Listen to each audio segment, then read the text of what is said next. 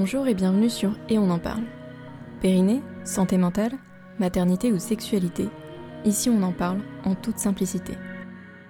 Rejoignez la communauté pour à votre tour en parler. Car si j'arrive à en parler, on peut tous en parler. Et c'est ensemble que l'on peut faire bouger les choses. Je vous laisse avec ce nouvel épisode. Bonne écoute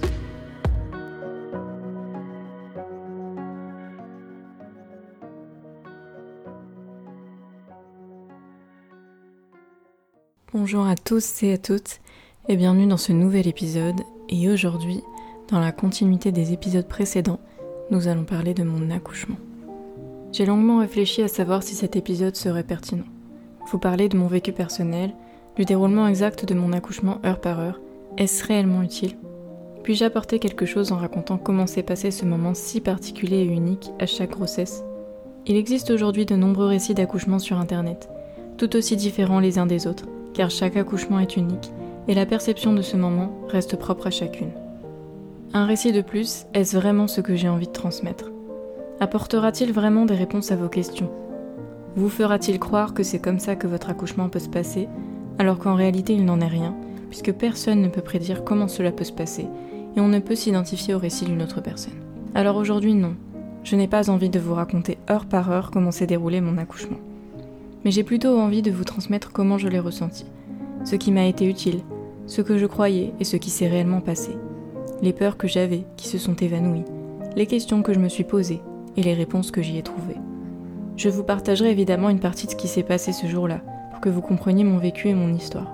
J'ai aussi envie de vous parler de ces premières heures avec bébé, des peurs que je pensais avoir et que je n'ai pas eues, ou au contraire ce qui m'a surpris. J'ai aussi envie de vous transmettre du positif, car oui, mon accouchement s'est bien passé, et cela peut bien se passer. Oui, je l'ai bien vécu, et je dis souvent que je n'aurais pas pu rêver mieux. Mais qu'est-ce que cela veut dire réellement? Est-ce que je n'ai eu aucune douleur et tout s'est passé rapidement? Qu'entend-on réellement par bien passé Même si vous l'aurez compris, cela diverge d'une personne à l'autre. Comme je le répète souvent, chacun a son propre ressenti des expériences que nous vivons. Ici, je vais vous raconter mon histoire. Ce qui est vrai pour moi ne le sera peut-être pas pour quelqu'un d'autre. L'important, c'est de savoir ce dont nous avons besoin à l'instant T, ce qui nous convient à nous personnellement, quel que soit le vécu d'un autre. Comme je vais tout de même vous raconter une bonne partie de mon accouchement pour mieux expliquer et exprimer ce que je veux transmettre ici, je me dois de rappeler que ceci est mon récit. Il est unique, propre à ma personne, mon vécu, mon histoire. Ne vous identifiez en aucun cas à ce récit. Le but est simplement de vous partager ce que l'on peut ressentir, ma vision des contractions et ce qui m'a aidé à mieux les vivre.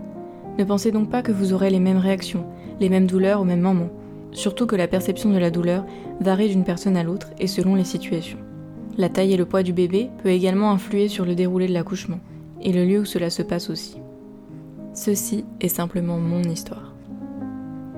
Comme je l'avais expliqué dans mon épisode sur le dernier trimestre, tout présageait que l'accouchement physiologique dont je rêvais tant n'aurait pas lieu. On me parlait de déclenchement, et je voyais mes plus grandes peurs prendre vie sans rien pouvoir y faire. Contrairement à de nombreuses femmes rassurées par le côté médicalisé et la mise au monde de leur enfant à la maternité, je me voyais accoucher en pleine nature, sans angoisse, mais étais apeurée à l'idée de faire naître mon enfant, entourée de bip et de personnel qui s'affaire. Après avoir fait le deuil de cet accouchement idyllique, car oui, c'est cela dont j'avais besoin, accepter que cela ne se passerait pas comme je l'avais imaginé, puisque de toute façon, ce n'est jamais le cas. J'ai donc pu me rendre à la maternité, finalement sereine, quoique un peu stressée. Mais après tout, je savais que le lendemain ou le surlendemain ou plus tard, je rencontrerais mon bébé, que j'avais tant désiré et attendu. À l'approche du jour J, je me suis rendu compte que j'ai également eu besoin de faire le deuil de cette grossesse qui se passait bien. Cet état dans lequel je me sentais très bien, belle et un peu chouchoutée. J'ai pris conscience que je n'étais pas tout à fait prête à le laisser sortir. Je me sentais bien ainsi. J'aimais notre connexion, je n'avais aucun mot physique qui me donnait envie d'accélérer les choses. À deux semaines du terme, j'avais besoin de me préparer à ce qu'il arrive un peu plus tôt, à ce que cette grossesse se termine, à une date définie par le corps médical quand j'aurais voulu qu'elle soit choisie par mon enfant, même si en réalité, ça a été le cas. J'avais peur de rester avec ce doute, de savoir si c'était la bonne décision de le faire sortir maintenant, et si c'était trop tôt, et s'il était venu de lui-même quelques jours plus tard si on lui avait laissé le temps? Doute qui serait bien vite effacé lorsque je comprendrais que bébé avait bien choisi sa date et que cette date, définie par les médecins, était celle qui lui convenait parfaitement. Il était prêt. C'était ce jour-là qu'il lui fallait. De cette façon-là que ça devait se passer. tout s'est passé exactement tel que cela devait se produire. Je n'en avais alors aucune idée, mais en réalité, tout était parfaitement aligné ce jour-là. Toutes les graines avaient été semées pour que les choses se passent au mieux et comme je le souhaitais. L'univers avait encore une fois œuvré pour moi en me plaçant exactement au bon endroit, au bon moment. Me voilà donc partie pour la maternité, ayant pris conscience que cette grossesse s'achevait, que j'allais rencontrer mon bébé. Ayant accepté l'idée du déclenchement et profitant au mieux de ces derniers instants avant l'arrivée de bébé. Comme je le disais en début de récit, rien ne se passe jamais comme prévu et comme imaginé. Contre toute attente, j'ai eu l'accouchement que je souhaitais. Alors pourquoi je vous dis que tout s'est bien passé, que tout était parfait même, selon ma propre définition et mes envies? Eh bien parce que j'ai eu l'accouchement physiologique dont je rêvais. Même s'il est difficile de pouvoir rêver son accouchement, mais accoucher sans péridurale et en salle nature me semblait compromis avec un déclenchement. Parce que mes craintes et les peurs que je projetais depuis l'annonce du déclenchement n'ont jamais été réelles et n'ont jamais pris. Peut-être que mon acceptation de tout ça m'avait aussi aidé à ne plus les provoquer, parce que l'équipe médicale et le service de maternité ont été particulièrement bienveillants, soutenants, nous laissant notre espace quand nous en avions besoin.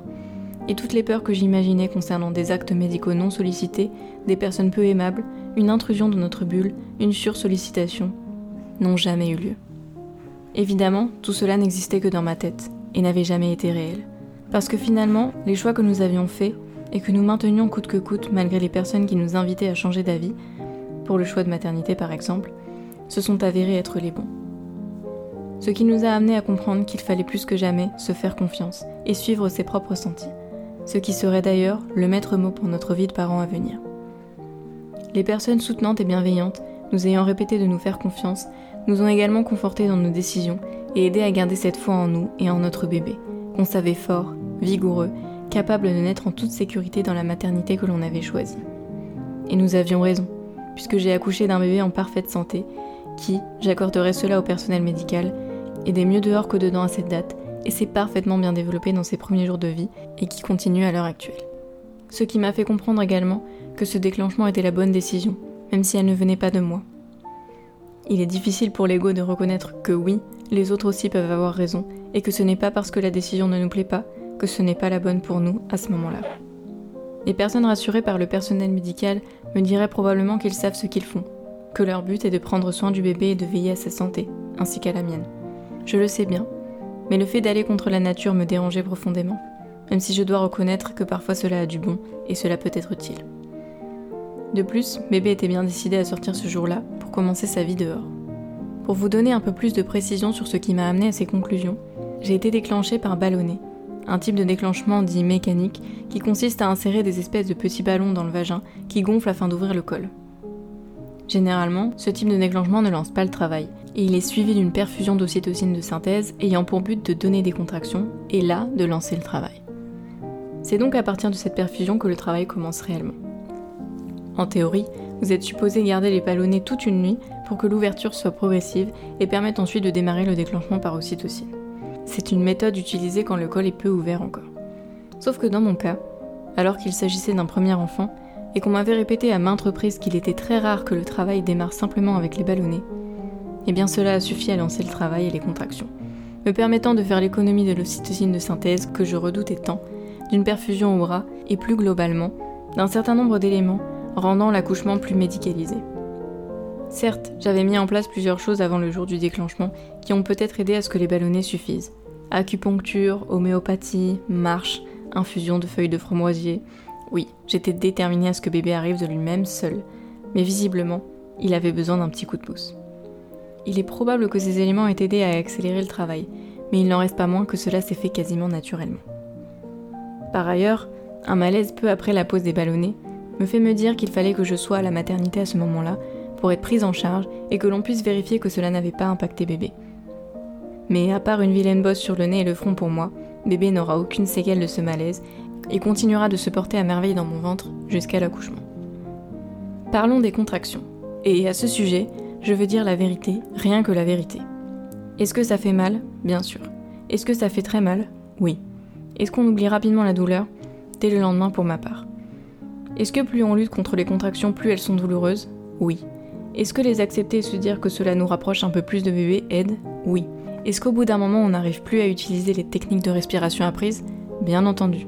Est-ce qu'il y a du repos entre chaque contraction? Oui, même si parfois on n'arrive plus à s'en rendre compte tant on est crispé et mal. Est-ce qu'on peut crier? Absolument. Et pour moi, ça a été d'une grande aide. Et me croyant seule dans la maternité tant elle était calme, je m'en suis donné à cœur joie, je dois l'avouer. Pour mon cas particulier, la majorité du travail s'est faite sans que j'en ai réellement conscience. On m'a dit que je saurais quand j'aurais des contractions, mais en réalité je ne l'ai jamais su, et que les douleurs que j'avais pour l'instant étaient dues au travail des ballonnés et étaient parfaitement normales. Il n'y avait rien qu'on puisse faire pour cela. Est-ce que j'ai craqué? Bien sûr.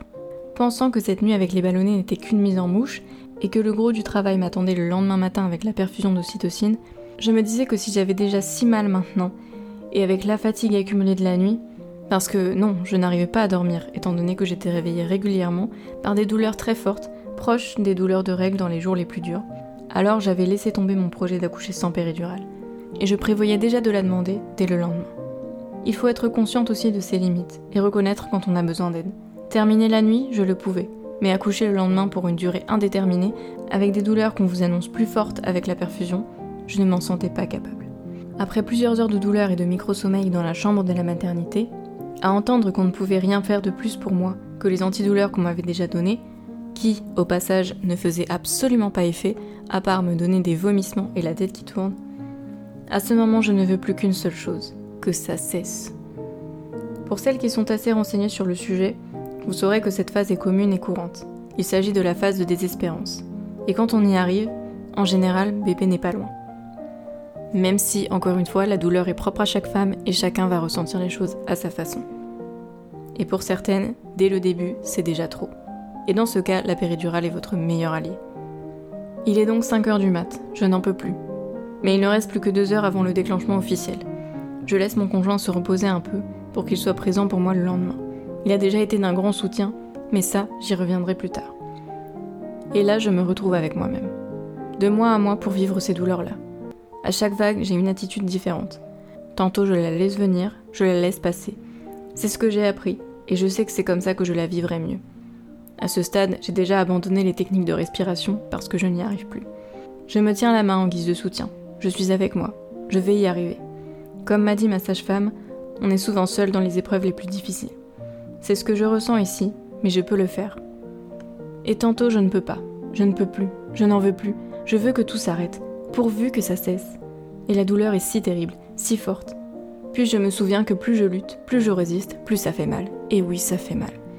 Alors je me recentre, mais je n'ai pas trop le temps de réfléchir non plus. Je suis fatiguée. Alors vite, je profite que ce soit fini pour dormir un peu, jusqu'à la prochaine. Et puis la vague revient. Je la sens toute calme et faible au début, pour monter, monter, monter, monter plus fort, jusqu'à ce que je me dise ça ne peut pas être plus fort, mais ça monte encore. Et puis finalement, je sens que ça redescend. Et ça fait du bien. Un peu de calme et de repos. Et puis celle d'après, je n'ai plus aucun contrôle sur moi-même. Mon corps, mes gestes sont animaux. Je tape sur ce qui m'entoure, et c'est désespérément de me suspendre à ce que je trouve. C'est ce dont j'ai besoin, là, maintenant. Ça m'aide. Alors je crie, je chante, je parle dans toutes les langues. Je suis comme hors de moi-même et puis ça redescend. Je dors. Il faut garder en tête que jusque-là, pour moi, ce n'était pas des contractions. Et j'en étais presque déçue, parce que j'avais l'impression d'avoir mal pour rien, puisque je me disais que c'était simplement dû au ballonnet et que les contractions qui me permettraient de faire sortir bébé n'étaient toujours pas là. En réalité, j'étais impatiente d'avoir de vraies contractions. J'avais hâte qu'elles arrivent. Même si en fait, je le saurais plus tard, ça était déjà. Et ce travail n'était pas vain. Et quand enfin je prends conscience que ce sont bel et bien des contractions, quand on m'annonce que bébé sera bientôt là, tout change pour moi. Je vois la lumière au bout du tunnel, je suis la plus heureuse, je n'aurai pas besoin d'ocytocine de synthèse. Yes, je peux me passer de la péridurale, je suis déjà au bout de toute façon. Alors vas-y, viens contraction, je t'attends à bras ouverts. Je n'attends que ça. Je suis trop heureuse, car ce sont de réelles contractions. Je crie vas-y, oui, envoie tout ce que t'as. Alors non, je ne suis absolument pas dans l'orgasme, et bien sûr que je ressens la douleur. Je suis juste contente que ce soit bientôt fini, fière de tout ce que j'ai accompli, heureuse de savoir qu'on me dirige en sale nature, ce que je voulais et que je ne croyais plus possible. Bien sûr, les contractions sont toujours très douloureuses. Mais je suis dans un tout autre état d'esprit et je le vis beaucoup mieux. Je sais que maintenant, la sortie de bébé fera tout arrêter. Alors c'est mon objectif. Je les veux, ces contractions qui vont m'aider à le faire sortir et mettre fin à tout ça. Vas-y mon corps, balance tout ce que tu as, que ce soit terminé. C'est quand après de longues minutes de poussée, selon moi, un peu laborieuse, car j'avais du mal à me positionner et à pousser pour le faire sortir, quand la tête de bébé sort et que d'un seul coup, tout s'arrête. Le repos, le répit, même s'il y a encore un peu de travail pour les épaules, mais pour moi très peu par rapport à tout ce que j'avais vécu avant. Ça y est, c'est fini. Il sera là d'une minute à l'autre. Il faut absolument que je fasse une aparté pour vous parler du rôle du conjoint, un pilier selon moi. Beaucoup de papas ou de coparents peuvent se sentir démunis pendant l'accouchement. Ils voient leur conjoint ressentir des douleurs et ne savent pas quoi faire. Ils sont là, mais ont l'impression de ne servir à rien. C'est absolument faux. Juste une présence, c'est déjà beaucoup. Un câlin, sentir la chaleur du corps de l'autre peut être également très soutenant. Tenir la main, en essayant de ne pas la broyer pour éviter les crispations, c'est ce qu'on m'avait recommandé et je dois dire que c'est plutôt vrai. Et puis, si c'est votre souhait et que vous en avez parlé avant, votre conjoint peut être un véritable coach. Sans non plus se croire à un combat de boxe, mais simplement partager des paroles soutenantes. Oui, tu vas y arriver, tu peux le faire, c'est une contraction, accepte-la, vis-la, laisse-la passer. Ton corps peut le faire, tu es capable. Laisse la contraction passer. Ou toute autre phrase encourageante qui vous ferait du bien, même si peut-être sur le moment vous la rejetterez, vous aurez envie de l'insulter, parce que vous avez mal et c'est tout, vous voulez simplement que ça cesse. Mais ces mots passent quand même, et ils sont d'un grand soutien. Ils l'ont été pour moi. Ne sous-estimez pas la qualité de présence du conjoint, elle est primordiale. Et à vous conjoint, ne la sous-estimez pas. Et s'il ne peut pas être là pour X raisons, n'oubliez pas que la première personne qui vous soutient et qui vous accompagnera tout au long de votre vie, toujours, c'est vous-même. Alors soyez bienveillante avec vous-même, quelles que soient les pensées que vous avez. Ne croyez pas qu'accepter la péridurale est un signe de faiblesse, que vous n'avez pas réussi à accoucher sans. Accoucher, c'est déjà une prouesse en soi, quelle que soit la manière c'est faire passer un être de l'intérieur de votre corps à l'extérieur, dans un monde bien différent qu'il ne connaît pas encore, où il devra respirer, être au contact de l'air, apprendre à connaître tout un tas de nouvelles choses. Alors soyez fiers de vous. Bien sûr, quand l'accouchement ne se passe pas comme on l'aurait souhaité ou rêvé, cela peut être difficile à accepter. Et je reconnais que si j'avais dû prendre la péridurale, ou si je n'avais pas pu accoucher en salle nature, j'aurais ressenti une grande déception. J'aurais certainement eu besoin d'en parler. Mais il faut aussi parfois et j'ai dû le faire avant de partir à la maternité, faire le deuil de cet accouchement rêvé, qui était, de même que pour nos peurs, uniquement dans notre tête. Accepter que peut-être ça ne se passera pas comme on voulait, mais que c'est bien quand même. Car le plus important, c'est de faire sortir cet enfant et de l'accompagner ensuite tout au long de sa vie pour qu'il découvre les merveilles de notre monde. Faire le deuil de l'accouchement que je voulais, et peut-être aussi ce qui m'a aidé à mieux vivre les contractions. Quand j'ai compris que finalement tout se passait comme je le voulais, alors que je ne le croyais plus possible, ça a été un regain d'espoir, un grand bonheur, la concrétisation des décisions qu'on avait prises, de toute la préparation que j'avais faite en amont aussi. Alors non, pour moi tout n'a pas commencé comme on se l'imagine souvent, chez soi, avec la perte des os sur le canapé ou dans la nuit. Je n'ai pas pris de bain chez moi pour me relaxer et soulager la douleur. Je n'ai pas pu utiliser le ballon qui avait été mon allié pendant toute la grossesse et que j'avais déjà imaginé utiliser de bien des façons le jour J. Nous ne sommes pas partis précipitamment pour la maternité. Je n'ai pas eu de contraction sur la route, ni risqué d'accoucher en pleine campagne. Rien de tout ça ne s'est produit. Et pourtant, je dirais que mon accouchement a été merveilleux. Nous avons forcément une image, une idée de ce que pourra être notre accouchement. Mais ça ne se passe jamais de la façon dont on l'a imaginé. Même quand c'est programmé, il peut toujours y avoir des surprises. Ça a été le cas pour moi. Il faut accepter que notre accouchement ne se passera pas comme on le souhaite, tout en sachant que cela peut aussi mieux se passer que ce qu'on imaginait. Rien ne sert d'imaginer le pire. Il vaut mieux se concentrer sur l'instant présent et laisser les choses se faire, même si un tiers interfère dans le processus dit naturel. Cela est généralement bénéfique et pour le bien-être de chacun. Mais avant tout, écoutez-vous.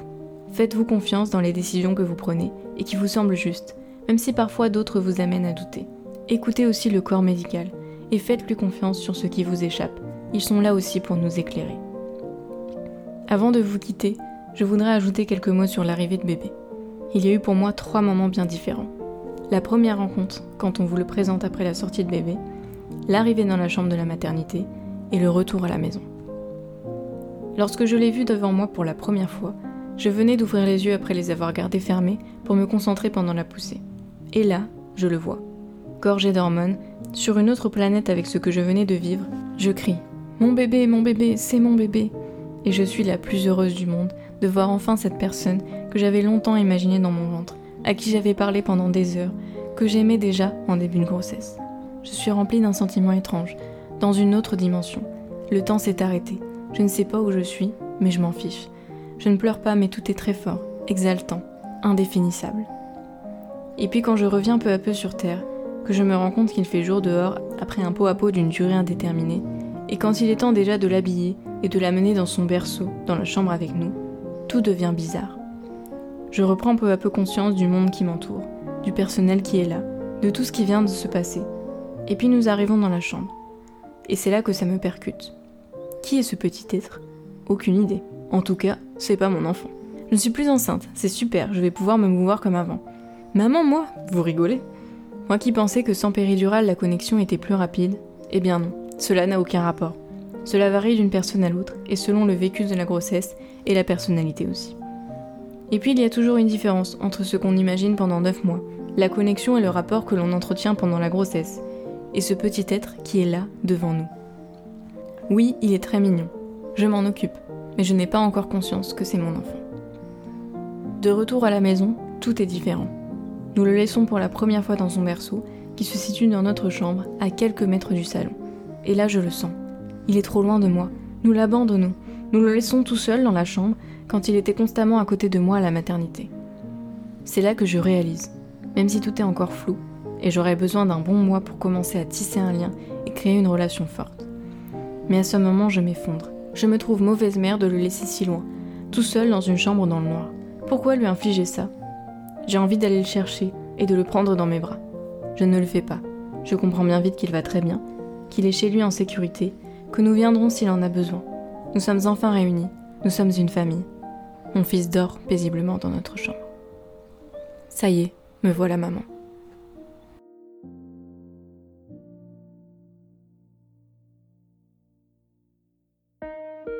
Merci d'avoir écouté cet épisode jusqu'au bout. S'il vous a plu, n'hésitez pas à vous abonner pour être informé des nouveaux épisodes et à me rejoindre sur Instagram pour plus de publications et de contenu. A bientôt pour un nouveau sujet.